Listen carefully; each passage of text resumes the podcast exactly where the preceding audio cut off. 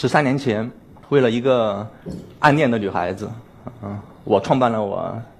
人生中第一个网站。嗯，那个网站呢，今天还在。那个女孩子呢，已经成为了别人的老婆。那个网站就是铁血网的前身。嗯，那个网站是我在高三那那个暑假嗯创办的。嗯，到大学之后呢，时间就比较多，比较自由一些，我就开始喜欢上到网上看一些、浏览一些军事信息。于是，在零一年，呃，我就把那个网站的名字改为铁血。嗯，主要是做一些军事话题的讨论，嗯，并且还把我的呃清华的一个同学欧阳也拉入伙一块儿来做。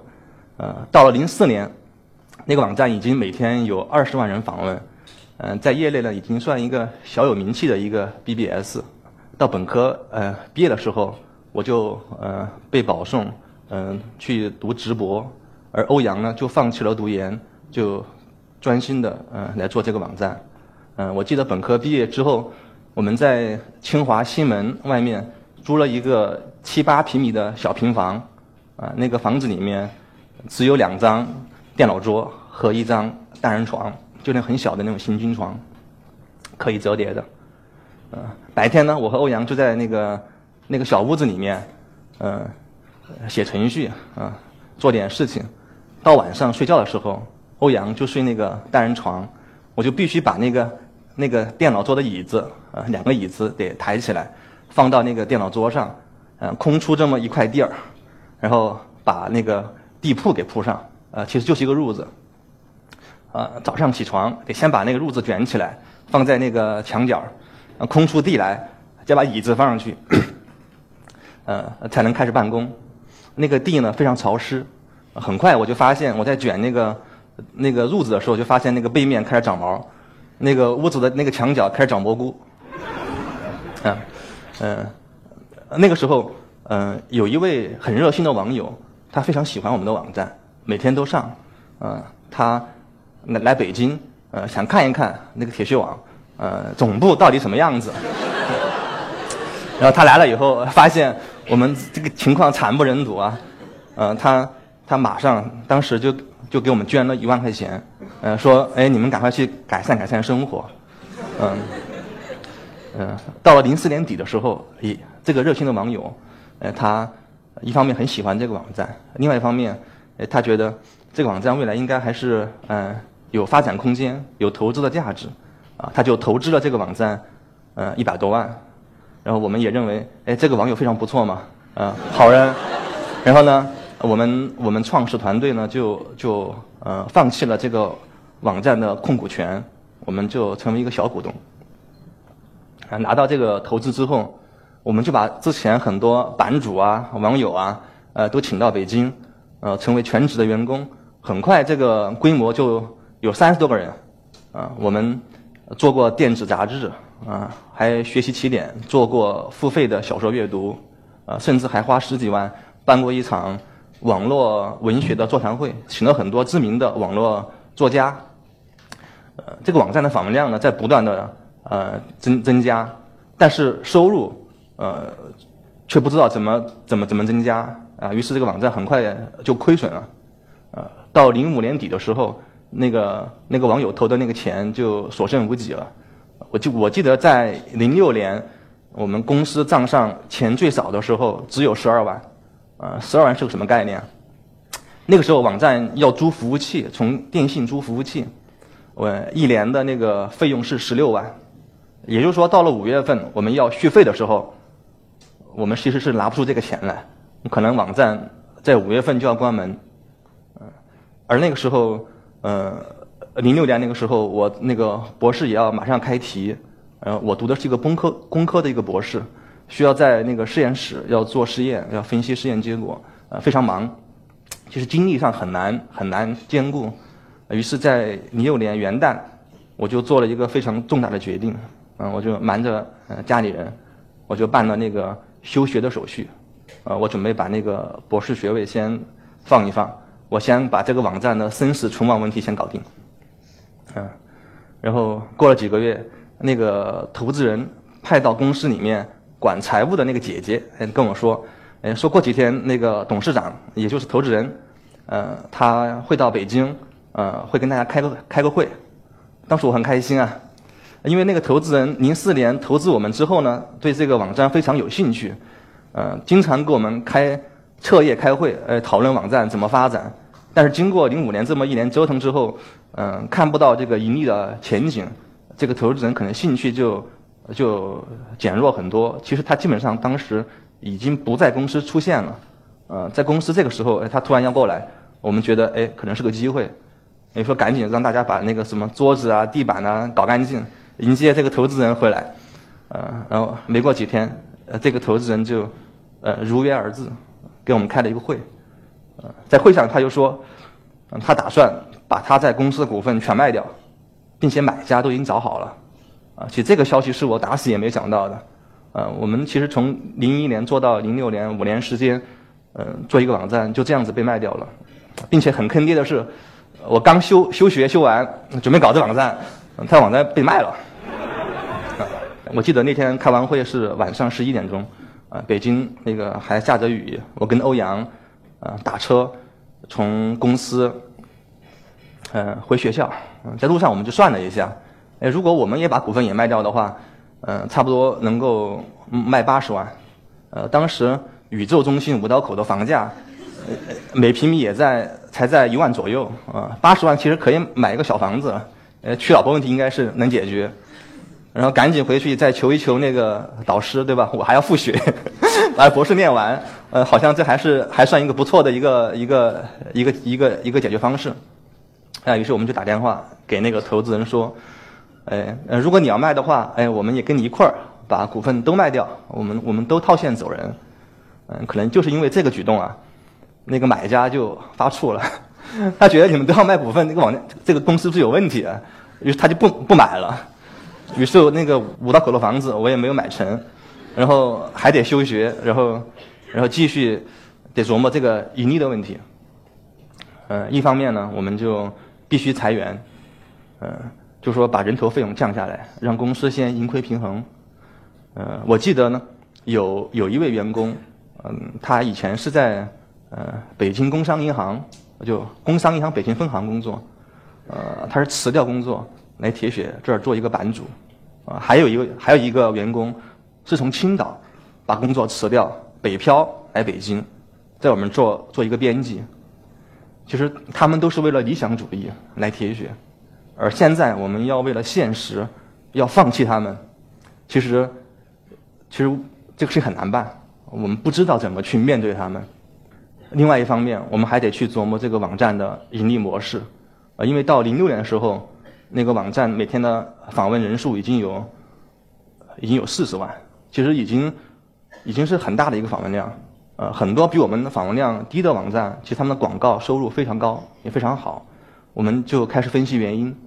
呃，我们就发现，凡是有产业支持的这种网站，哎，它收入都是不错的，啊，比如说像做汽车的爱卡，它也是一个 BBS。但是它背后有一个庞大的汽贴汽车产业来支撑它，呃，像做女性用户的那个五五 BBS，对吧？呃，女性的化妆品啊、服装啊，这都是很大的产业。包括后来做游戏的幺七幺七三这些，呃，但但但军事网站的产业是什么呢？军火行业啊。但但中国不能卖枪，也不能卖刀，对吧？就我们其实。找不到一个非常匹配的一个产业来支撑这个网站的发展，啊，我们就只能退而求其次，啊，就我们守着这么几百万的血性男儿都不知道干嘛，一度我们甚至考虑去做成人用品，啊，到那个后来，幸好我们观察这个 BBS 里用户的他们的这个行为，我们发现，呃，其实有很有很小的。一部分用户，他们在社区里面，他们分享，哎，他们穿着呃美国啊、德国的这种军服的这种照片，并且还分享他们从香港、美国去购买、去淘这样的服装的一个心得体会。哎，我们当时想，这可能是一个点，于是我们很快的就分析这个社区里面大家讨论的话题，呃，把比较受关注的十几款呃服装呃罗列出来，然后分析这些服装。呃，是哪个品牌生产的，这个品牌，呃，哪个品牌是最好的，然后我们就一封一封发邮件给美国那些品牌商，呃，到晚上九九点钟的时候，我们就等着，因为那边开始上班了，他们开始回邮件，呃，我们抓紧时间跟他们再回过去，就不要等到第二天。啊，很快呢，美国一家叫阿尔法的这个公司，哎，他同意我们做他的中国的经销商。这个阿尔法其实很有历史，它是给美国空军做飞行夹克的一家企业。嗯，然后当时我们就选了它的一款主打产品 M65，呃，我们把这个产品就引进到中国。我们第一次订货只订了十七件，呃，因为正正好一箱可以省邮费。嗯，拿到以后。嗯，我就先在我的那个朋友圈子里面，QQ 群里面，呃，先尝试试探一下，呃，看大家有没有买。结果大家反响不是很好，只有一个人表示了意向。于是我心里面很忐忑。呃，第二天，呃，我就在铁血网上就开始宣传，我们铁血开始卖 M65 了。那个 M65 呢是第一滴血史泰龙穿的，那个高仓健穿过，张艺谋也穿过。呃，这，呃。一上午下来，哎，有几个人咨询，卖掉了一件，嗯，当时我们一件衣服卖七百多块钱，呃，如果每天卖一件，一年就能卖三百多件，呃，一年就能卖二十多万，其实差不多已经，就当时广告收入一年也才几十万块钱，但是我觉得这个不错啊，哎，下午我有事情就出去了，晚晚晚饭的时候我就打电话问问问同事，哎，今天卖了多少？他们告诉我十一件，哇。十一件就是一年三千多件，一年就两百多万，已经超过我们的广告收入了。当时我非常激动，呃，我我记得我应该是双脚离地就跳起来，因为我知道我我发现了一个新大陆，呃，这个网站的生存问题应该是暂时解决了，呃，到今天这款 M 六五我们一年可以卖掉几万件，能够卖几千万。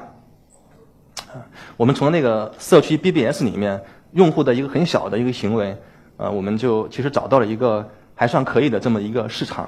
我们就呃成立了一个独立的一个公司，呃铁铁血军品行，来专门负责这个军品的这种零售工作。呃，到现在呢，我们已经把美国、德国、瑞士，呃一些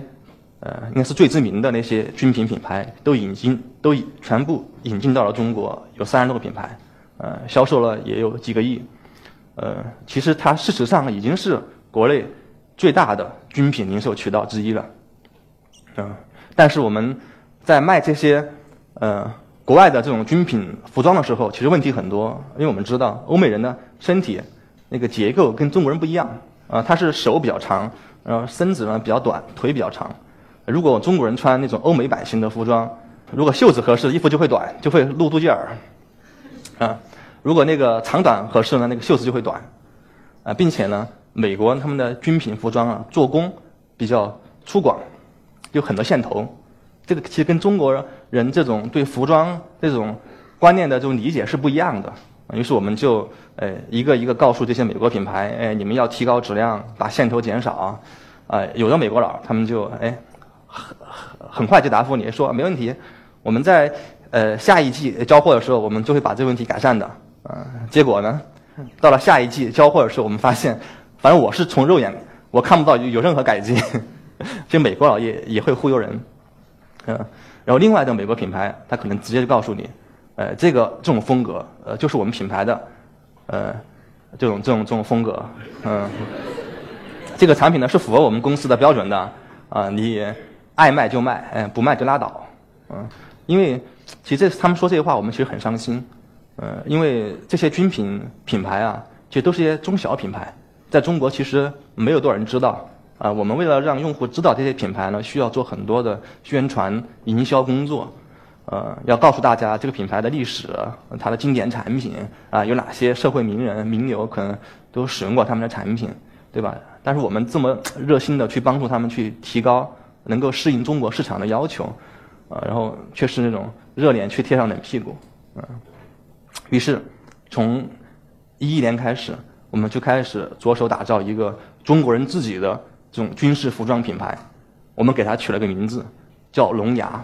呃，寓意就是中国龙的武器，披坚执锐，所向无敌。其实这个品牌对我来讲也是有很重大的意义，因为我可以亲手去打造这么一个，呃，中国人的这么一个服装品牌，呃，它能够让我有机会，呃，超过那些美国佬，让他们知道，给他们一点颜色看看。于是，一开始我们就给这个龙牙定了一个非常高的一个质量水准，嗯，就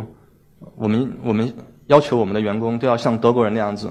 要一丝不苟，嗯，我们提提了一个概念，要像做 iPhone 手机一样做服装，就无论是原料、做工、设计，包括它的精致程度，都要像 iPhone 一样，每一方面都要成为这个业内的标杆。嗯，其实原料很好说。像我们的缝纫线会用英国的高氏高氏线，我们的四合扣会用加奈美，拉链会用 YKK，啊，我们的面料会用英维达的品牌面料，啊，真正的难题其实是在做工方面，因为我们知道服装是工人一件一件车缝出来的，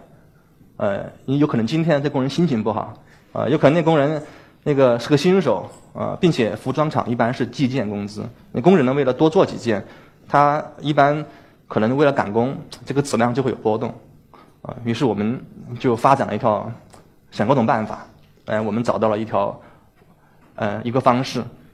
我们针对每一款服装，啊，和个工艺流程，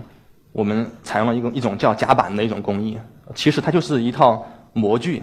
呃，把那个面料呢固定在这个模具上面，那么那个工人走线的轨迹，呃，尺寸大小。呃，都会被约束住。呃，于是呢，不管你是新手还是熟练工，他们的质量都会非常稳定。但是，一般的企业很少用，因为这种模具要每个尺码、每个款式都要做一套，非常贵。呃，特别是女装，对吧？一个款式可能就就只做几百件或者一两千件，啊，把这个成本平摊下来，他们是不可能采用这种工艺的。但我们就要求，不管我做多少，我们都要用这个技术。然后。嗯，我们在做龙牙的时候呢，就发现，在国内其实已经有一个人，他也在做这个那种军事服装，并且已经做了四年。嗯，这个人他的网名叫“伟大的猪猪”。嗯，他本身呢有十多年的这种军事户外的实践经验，然后他也是福建当地的一个呃登山救援队的一个队员。呃，他是自己设计服装，他他自己就是设计师。啊，他的服装呢？嗯，就既要有这种户外的服装的功能性，呃，但是呢，它还要满足像一些特工、呃特勤人员他们在呃抓捕的时候，在跟别人搏斗的时候的一些战术要求。外观还不能像什么探路者、狼爪这些户外服装那么明显，它得是一个非常低调、非常像日常服装的这么一个款式。呃，这个猪猪它不仅设计这些服装。它还自己爬雪山，呃，到最极限的环境里面去验证这个服装的设计，呃，他去年呃爬了一座六千五百米的雪山，他现在正在新疆，呃，爬一座七千五百米的雪山，他的爬山跟那种普通的商业登山队是不一样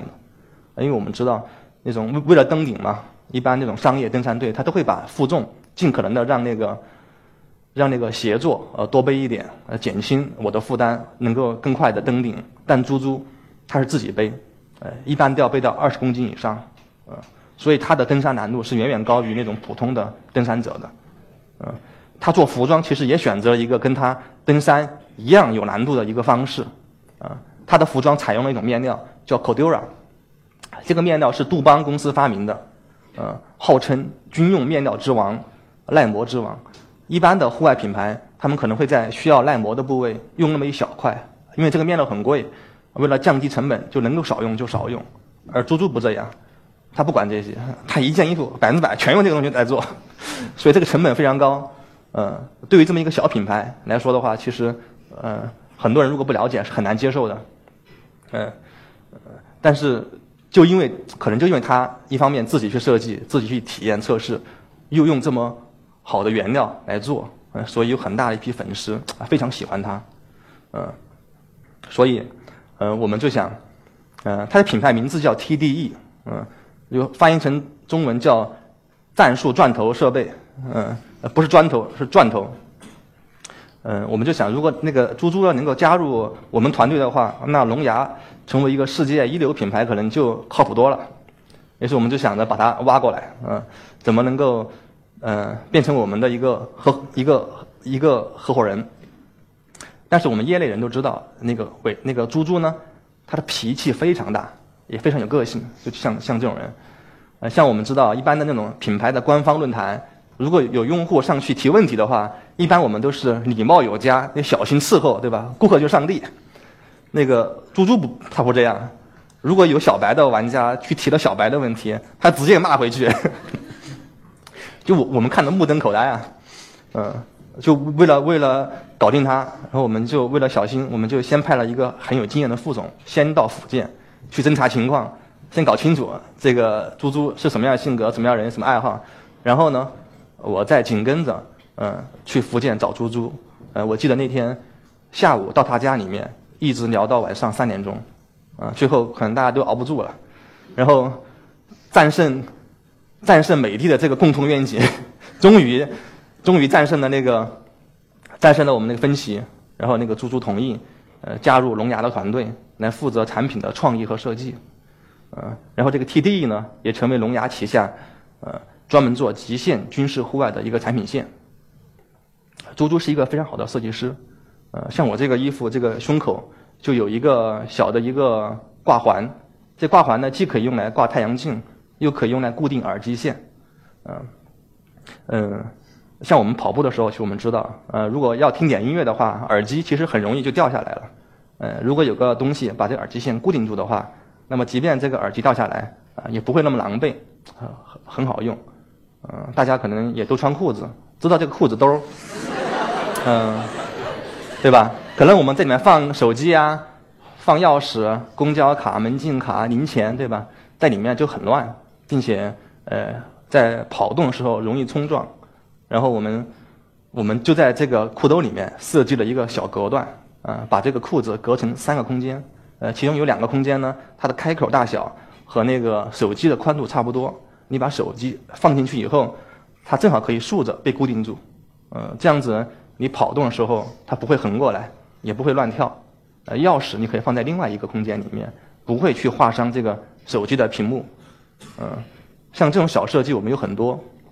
就我们希望未来有一天能够像呃区别针，能够像拉链一样，哎，这些小设计，哎，能够深刻的改变我们的一些生活习惯，嗯，嗯，去年开始我们研究一款腰带，嗯，这个腰带呢其实是一个呃户外大牌的一款腰带，嗯，非常受用户的欢迎。但是它有一个问题，就用了几个月之后呢，这个腰带容易起毛，啊，它的外观就改变了，就不好看了。我们就特别想解决这个问题，然后我们就打电话给买过这个腰带的那些用户，问他们嗯使用情况，哎，如果发现他腰带起毛了，我们就让他把腰带退回来，嗯，我们把钱退给他。很快我们就收集了十几条哎有问题的腰带，拿到这个样品之后，我们就开始分析原因。一方面我们去。非常有名的那些腰带工厂，有时候甚至会在那个工厂门口等几个小时，就为了向他们咨询几个问题，嗯，为了去偷师学艺嘛。另外一方面，我们呃把一些关于服装、关于纺织方面的专业书籍找过来看，呃，先把自己变成一个专家，啊，这样解决问题就快多了。很快我们就发现原因了。这个这个品牌呢，它为了把这个腰带做得更柔软一点，它采用了一种非常特殊的编织方法。而这个编织方法，它的一个缺点就是，它那个腰带有一有有一侧边缘，它的织带的那个纤维的那个密度很稀疏，就很容易被磨断。啊，于是我们就想，哎，如果把这个编织方法改成另外一种方式的话，啊，可能那个耐磨的问题能解决，但是它会变得很硬，因为你把它织得太密了。于是这个腰带就变成这个柔软性和耐磨和耐磨度其实是一个矛盾，不能两全。啊，我们就不死心，我们又继续研究了几个月，啊，最后我们找到了一个解决方案。我们把这个腰带的中间部分，就带身的主体，用那种柔软的方式来编织；那个带身两侧，呃，我们用那种强调密度、强调耐磨的编织方法来编织，呃，就相相当于把那个十十字绣和书绣结合在一起。呃，通过这么一种创新性的一种方法，我们就完美的解决了。这个柔软度和耐磨性的这个问题，呃，其实我们是在研究别的品牌他们所遇到的问题，然后我们把这个解决方案用在了我们自己的产品上面。呃，今年这个腰带已经已经上市了。嗯，我们做做因为兴趣做一个军事的社区，嗯，是给嗯军迷们提供了一个精神乐土。呃，我们做服装，就我们发现大家买我们的这种军事产品啊，它不仅仅是因为好看，呃，因为实用，还因为这些军事产品，嗯，可以让你的内心强大。呃，当我穿上一件巴巴顿将军穿的 B 三的飞行夹克的时候，我感觉就是巴顿啊，可以运筹帷幄，决胜千里，对吧？当我穿上一件 M 六五的时候，那我感觉就是史泰龙附体，对吧？这种这种军事的服装，呃，能够。能够武装我的心，嗯，谢谢大家，今天能够耐心听我讲完这个故事。